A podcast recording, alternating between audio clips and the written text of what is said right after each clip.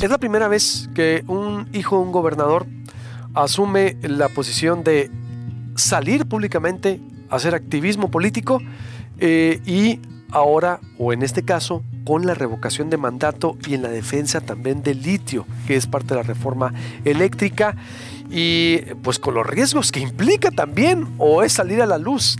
Eh, Arturo Chávez, el pule. Ah, no, Arturo, Alfonso. Alfonso Chávez, Alfonso Brazo Chávez, el Pule. ¿Cómo estás? Bienvenido. Buenos Luis días. Alberto, muchísimas gracias. Muy bien, fíjate. Este, aprovechando aquí el espacio para informar a la ciudadanía de un tema tan importante como es la ratificación de mandato, la reforma eléctrica y pues el litio de los sonorenses. Primero, ¿Quién es Alfonso Brazo Chávez? Es decir, a ver, eh, porque no, digo, no sé si has dado otras entrevistas, pero um, yo respondo por mi espacio y a, esta multiplataforma con tanto público y tanta multiaudiencia. A ver, ¿dónde naciste? ¿Qué estudiaste? Eh, ¿Qué haces? A ver. Pues soy, soy mucho más que eso, pero te platico un poco. yo nací. Para saber exactamente, digo, ¿quién es? No, no irnos en seco, a ver. Eh, yo, yo nací aquí en Hermosillo, el 23 de enero del 91. Estudié Derecho en el TEC de Monterrey, soy licenciado en Derecho, aunque, eh, pues digo, nunca, nunca me gustó mucho, eh, la no la profesión, nunca me gustó mucho ejercerlo. Y, bueno, ¿No lo has ejercido? No, no, eh, muy poco, muy poco, la verdad. Y bueno, soy el coordinador estatal de la Asociación Civil que siga la democracia, que ahorita, pues bueno, traemos la encomienda personal de sacar adelante la ratificación del presidente Andrés Manuel López Obrador. ¿Estudiaste dónde? En, el TEC de Monterrey, en Monterrey. En Monterrey. Así es. Monterrey. Tienes 31 años. 31 años, así es. He estudiado también, bueno, estudié también en Canadá, estudié en Boston dos años también. ¿Qué estudiaste allá? Bueno, en Boston estuve en la secundaria y en Canadá estuve aprendiendo francés en la prepa. En la prepa. Así es. Para, para ubicar un poco el perfil del hijo del gobernador. ¿Y cómo es que decides asumir el reto de dirigir esta eh, organización que se llama Que siga la democracia. ¿Por qué el hijo del gobernador? Eh, bueno, más allá de que sea el hijo del gobernador, yo lo asumo como un sonorense profundamente preocupado. Un sonorense que ve el Estado pues, en condiciones deplorables, con finanzas en estado intensivo, eh, con el, sistema de salud en estado complicado, eh, el sistema educativo igual, pues nos dejaron, nos dejaron un, un cochinero. Y veo yo como la única respuesta a todos estos males para regresar el estado de Sonora a la prosperidad por la cual una vez fue famoso, defender el litio. El litio es va a marcar la pauta en cuestiones energéticas por los siguientes 100 años a nivel mundial. Y un Estado que ya ha sido saqueado prácticamente de todo, es el último recurso que le queda. Y yo siento la obligación moral como ciudadano, como mexicano y sobre todo como sonorense para defenderlo y hacer pues todo lo que está en mi poder para hacer que en efecto el litio de Sonora se quede para los sonorenses. A ver, el tema está muy interesante, pero antes de irnos a ese tema y a la revocación, eh, ¿qué te dijo tu papá de, tu activismo? ¿Por qué te ríes? Porque ¿Qué te, qué dijo Alfonso? Digo, conociéndolo tan estricto eh, y tan exigente que es que él te dio permiso de andar de, activista político. Fue un tema, sí fue un tema familiar ese, porque bueno, nosotros en la casa fuimos educados para nunca, este, nunca estar en el foco mediático, siempre ser discretos, desapercibidos. Y bueno, ahora cuando tomo esta encomienda, pues debes de saber que no le cayó nada en gracia. Pero al final de cuentas terminó por entender que es un tema muy importante la defensa del litio, la defensa de la soberanía energética del país. Y bueno, pues aceptó en ese sentido que yo haga mi parte. ¿Tú se lo propusiste o él te lo pidió? No, yo se lo propuse. Yo, yo lo empecé a hacer y cuando se volvió algo muy evidente, dije, pues bueno, como en la familia siempre todo lo consensamos y, lo platicamos, pues les platiqué tanto a mi madre adorada como a mi papá y a mi hermana. Eh, ¿Y le dijiste, voy a fundar una organización que siga la democracia o cómo? No, no, no.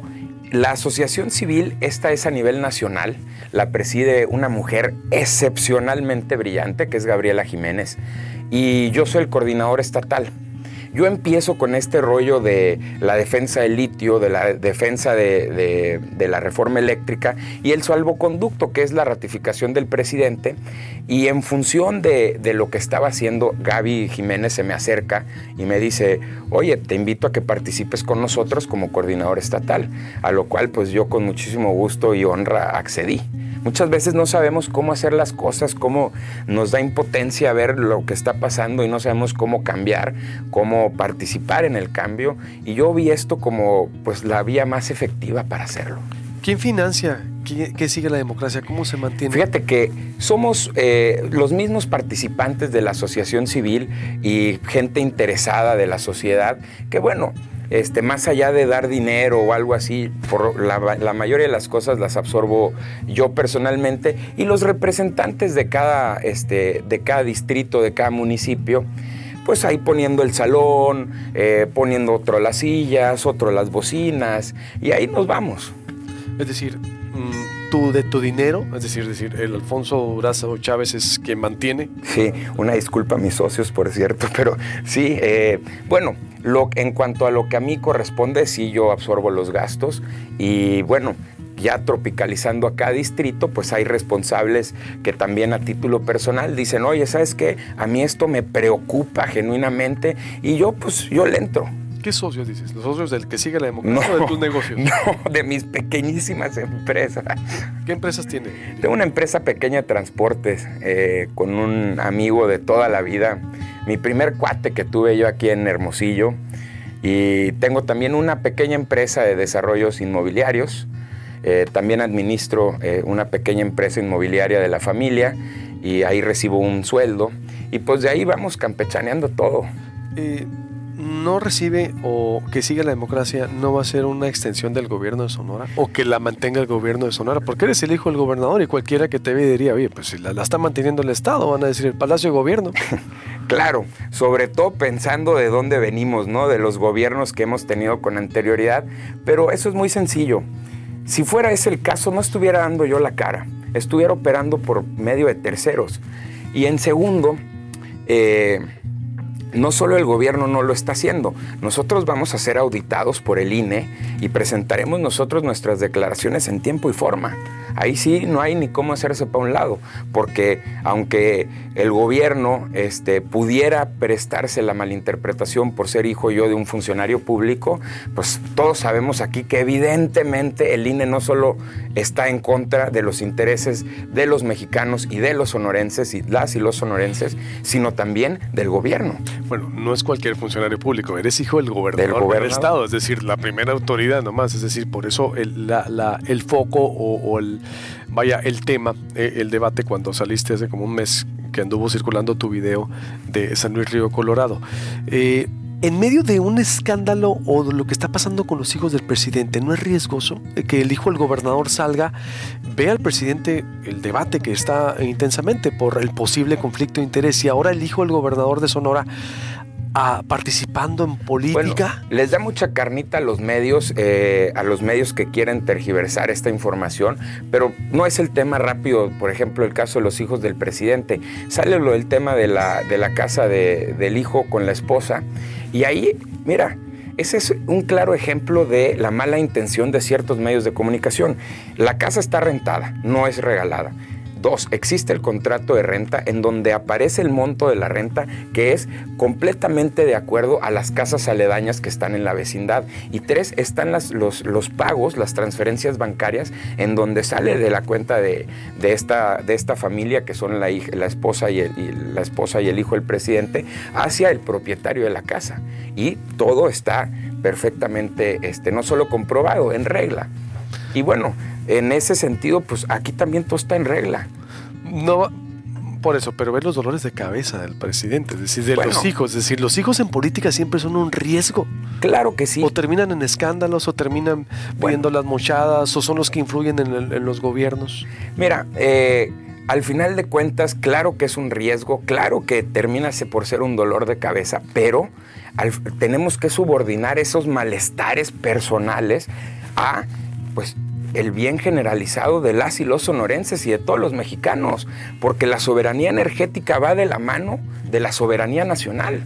ahorita vamos por esos temas. ¿Tú a qué te comprometes? Vamos a ver a Alfonso Durazo Chávez, al hijo del gobernador Alfonso Durazo, influyendo en obra, pidiendo mochada, interviniendo gobierno. Digo, lo que históricamente se ve. Aquí hemos eh, tenido familiares cercanos a, gobernadores que van y hacen y hacen y prácticamente la norma. Exacto, por eso. Aquí ha sido, pero si yo tuviera esa intención, lo primero que hiciera fuera alejarme del foco mediático.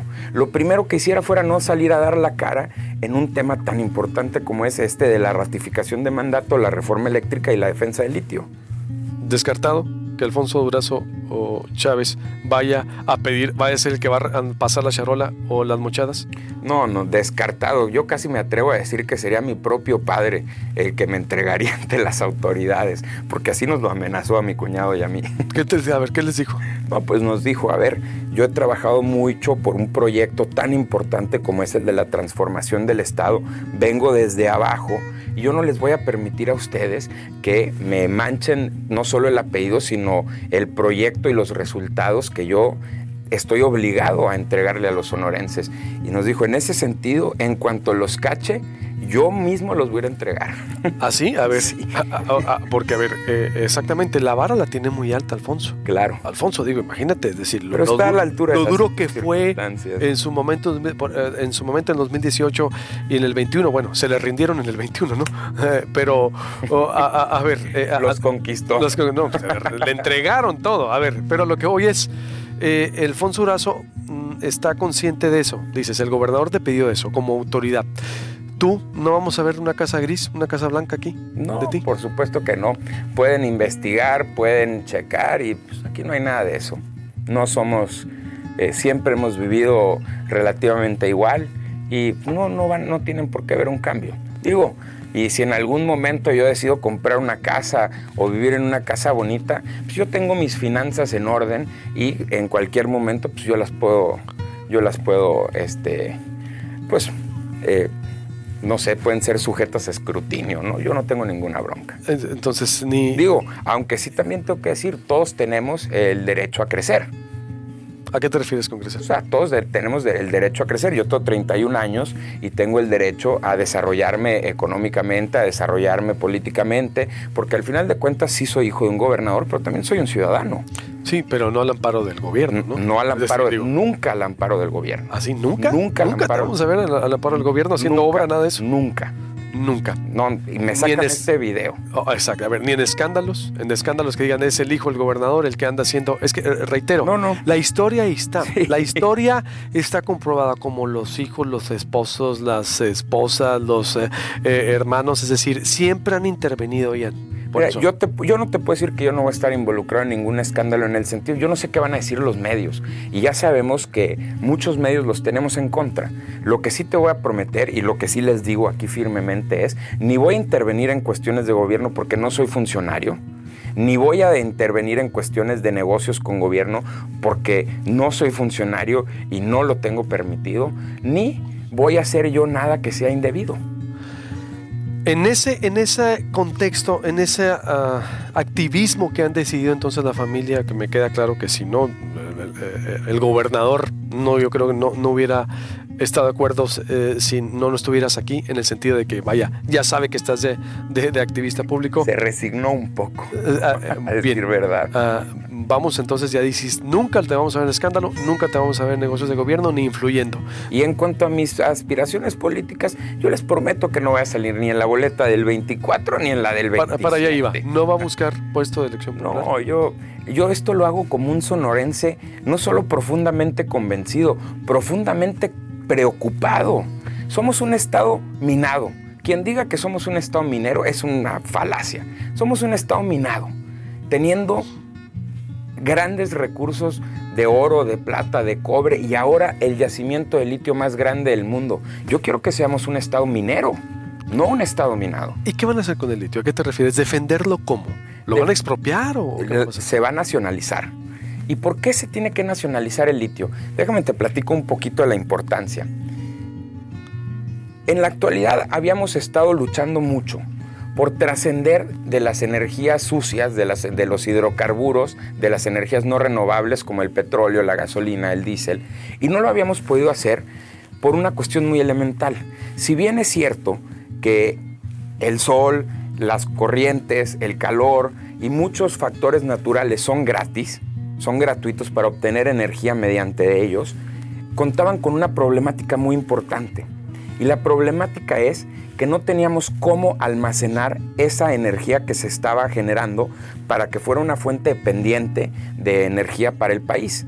Ahora con el litio es el único mineral que los humanos conocemos que es capaz de almacenar la energía de una forma eficiente. Entonces, ¿qué pasa? En el futuro, si bien las energías van a ser, se van a obtener de manera gratuita, va a residir en su almacenaje el costo de esas energías y va a residir en su almacenaje, pues el desenlace también de la eficacia de esas energías. ¿A qué te refieres con nacionalizar? Entonces, la mm, Alfonso. Como Lázaro Cárdenas con el petróleo. ¿Así? Así. Directo. Directo. Como Lázaro Cárdenas con el petróleo. Nosotros, como país, no podemos depender de un tercero para que, o de un particular, para que nos abastezca de energía. El caso está clarito. Aquí quieren hacer lo mismo que en España. Yo los invito a que lo chequen, porque en España desde que se privatizó la energía, no obstante hay un exceso, un excedente tremendo de energía, las tarifas de la luz siguen subiendo cada día más. Y ya empezó a pasar aquí en México. En el 2000, con la excusa de que iban a bajar las tarifas de la luz, se empezó con la privatización de CFE. Y desde el 2000 no han dejado de subir. Inclusive países como Estados Unidos, que, nos reclaman el tema de la soberanía energética, lo reclaman con una mano y con la otra el gobierno es el responsable del 85% de la energía, de, de, proveer el 85% de la energía del país y solo un 15% de los particulares. ¿Por qué tiene que ser mayoría el Estado? Para que no sea el mercado el que regule los precios de la energía y sea el Estado el que lo haga en función de sus intereses. ¿Van a desconocer entonces la concesión que le tienen a los chinos? Se va a revocar, por supuesto que sí. ¿Se va a revocar? ¿Es un hecho? Pues sí, pues, si, transita la reforma eléctrica, como yo estoy seguro que lo va a hacer, porque yo cuento con todas y todos ustedes, eh, definitivamente lo va a administrar entonces el gobierno de Sonora. Este es un anuncio muy importante y es nacional, sería, porque el, presidente ya lo ha visto con el gobernador. Tengo que hacer un corte y vuelvo contigo, ¿sí? Estoy con Alfonso Durazo Chávez, el hijo del gobernador. Me está confirmando, bueno, está confirmando eh, la aparición, el activismo público que viene a ser él. Y ya eh, fijó usted, ya vio su posición.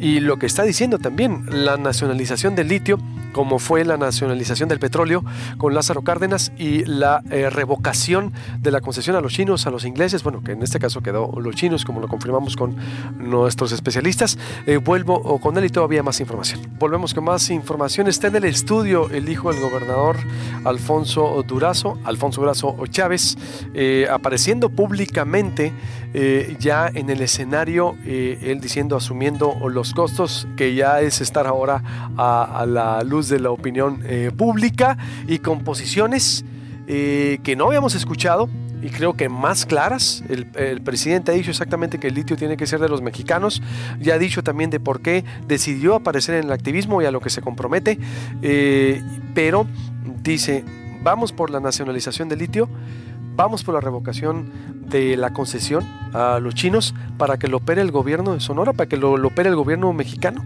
para que lo opere el gobierno mexicano. O sea, hacer un litiomex, sonomex, eh, litio sonomex, algo así, litiomex. Como le quieran poner, este, litiomex si quieren. Eh, pero naturalmente, los mexicanos tenemos, a ver, no solo tenemos la capacidad para explotarlo, hemos tenido ingenieros en las misiones de Apolo 3 en la NASA, tenemos ingenieros actualmente en la NASA, en Tesla, en todas las este, empresas de tecnología de primer nivel a nivel mundial. Eh, tenemos la capacidad bien para generar la tecnología o para importar la tecnología y tenemos también a lo mejor no la infraestructura inmediata para explotarlo de 0 a 100, pero es uno de los beneficios que va a llegar con la nacionalización y la explotación nacional del litio, que nos va a orillar precisamente por los intereses mundiales que toca este tema tan importante, pues es la energía del mundo. Eh, nos va a orillar precisamente a generar una infraestructura de primer mundo ¿Para qué? Para, eh, pues para no abastecer, para, eh, pues, cumplir con las necesidades de estas empresas transnacionales que vienen a, no nos van a venir a explotar el litio, pero sí van a tener que forzosamente pues, venir a adquirirlo aquí y si quieren procesar el litio se va a tener que hacer aquí. ¿Y estará en condiciones el gobierno mexicano, el gobierno de Sonora de poderlo manejar? Yo creo que sí. Eh, nosotros tenemos una mala impresión con respecto a las administraciones, con respecto a la administración del gobierno en cuestión de empresas, pero eso Fíjate que esa es una narrativa generada. Eh, desde que empieza Carlos Salinas de Gortari, empieza el caminito para la privatización de Pemex y la reforma energética de Peña Nieto. ¿Qué pasa?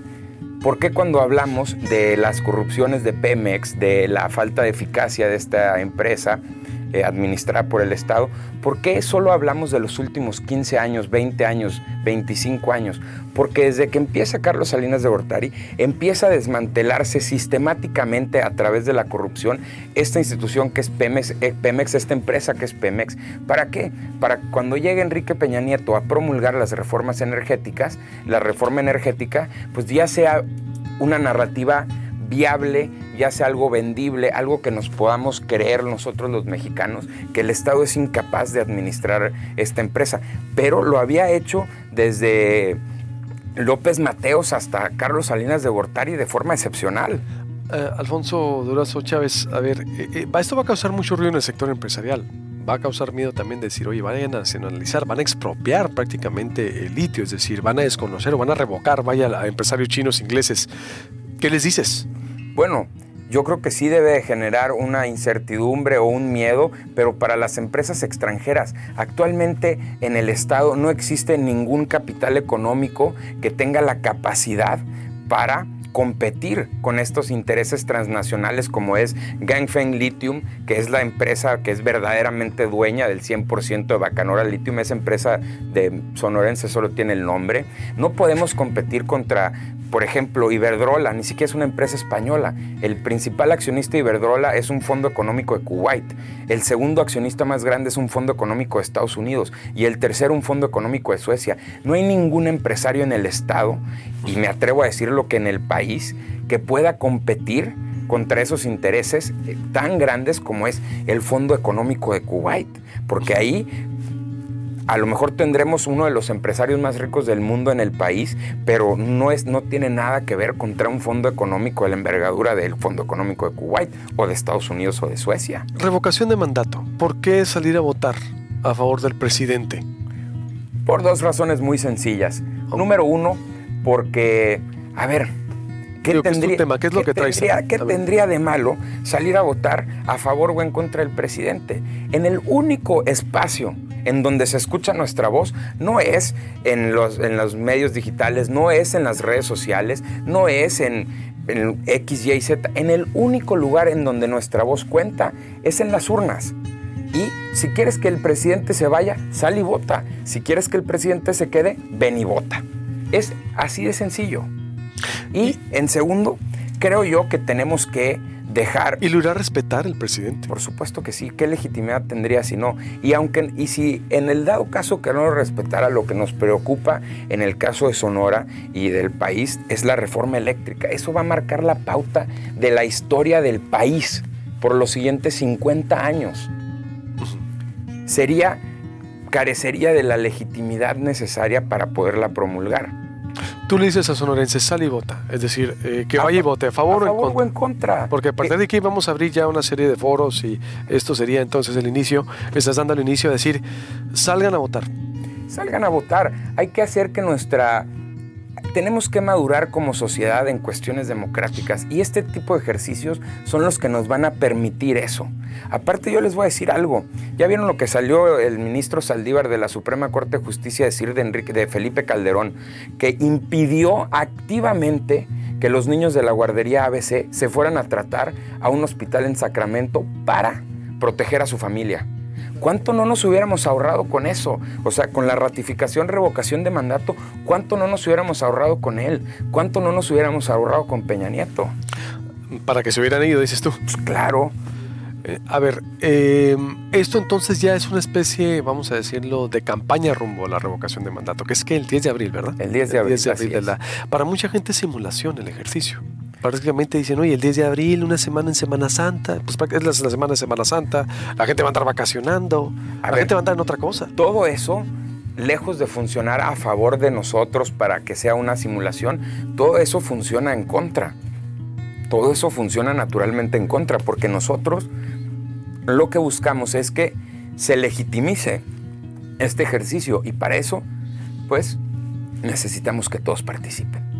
Alfonso Urazo, te agradezco mucho y pues vamos a estar en contacto entonces y vamos a y vas a estar ya bajo el escrutinio público. ¿Estás consciente de los riesgos? ya vas a estar en el escrutinio. Digo, lo bueno y lo malo te lo van a señalar y en el NUPA. Claro, mira, eh, sí es cierto que voy a estar en el escrutinio público y sí es cierto que no es ninguna ganga, pero al final de cuentas, costo-beneficio, yo creo que como sonorense, tenemos más que perder y tengo más que perder si me van a sacar una que otra tontería. Pues yo sé que yo no he hecho nada malo, yo sé que no estoy permitido por el actual gobernador hacer nada malo en cuestiones de gobierno y en cuestiones de negocios con gobierno. Entonces, más allá de la incomodidad que me pudiera generar estar en el escrutinio público, yo siento que sería mucho más incómodo como sonorense que perdamos el litio que perdamos el último bastión, la última oportunidad que tenemos de recuperar la prosperidad en el Estado.